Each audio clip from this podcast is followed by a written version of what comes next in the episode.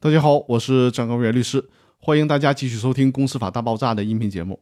这一期呢，和大家讨论一下股东代表诉讼败诉以后后果谁来承担。通过上期的音频，我们一起学习了《公司法司法解释四》的第二十五条，关于股东代表诉讼胜诉之后的利益归属的问题。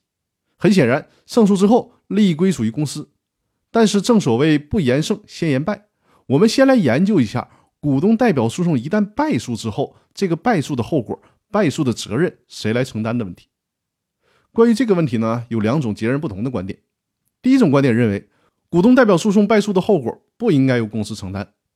这种观点的理由是，如果败诉的后果是由公司来承担，那会导致股东可以随意的对公司的负责人或者是其他第三方提起诉讼，反正败诉了也由公司买单。通常，股东代表诉讼是由公司的负责人不愿意代表公司提起诉讼。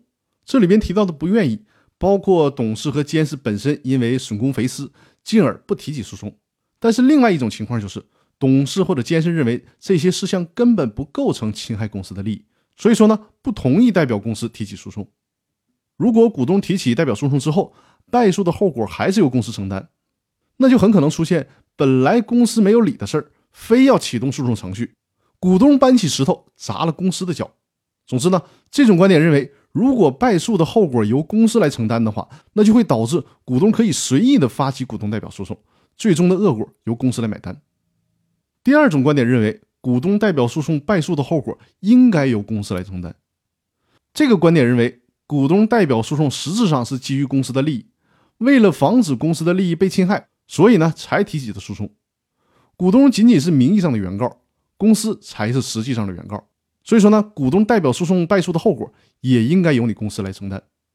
而且持这种观点的人认为，即便是败诉的后果由公司承担，也不会导致股东滥用这种诉讼权利，因为毕竟股东是在公司里面有股份的，公司的利益受损，间接的也会使股东的利益受损。而且如果发现股东滥用权利提起股东代表诉讼，给公司造成不利后果的话，也是有其他的救济程序来对这样的股东进行起诉的，要求这样的股东进行赔偿。两种观点听起来都很有道理，那到底哪种观点是对的呢？最高法院在《公司法司法解释四的理解与适用》这本书当中呢，总结了一下目前股东代表诉讼的现状。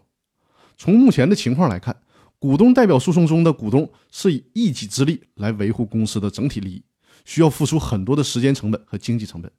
所以说呢，现实当中的情况是，股东提起股东代表诉讼的积极性其实并不特别高。基于现在的这种情况，不便于过早的去做出倾斜于某一方的判断。所以呢，股东代表诉讼败诉的后果到底应不应该由公司承担？最高法院给出的观点是，这个问题有待继续研究。因此呢，大家在遇到这种问题的时候，只能是结合当地法院相类似的判决。以及判决书中的大数据来分析所在地法院对这个问题的看法了。当然了，我也可以为大家提供分析这种数据的法律服务。如果你有这方面的需求，也可以联系我。以上呢就是我们这周分享的全部内容了。那么更多内容我们下期继续。谢谢大家，祝大家周末愉快。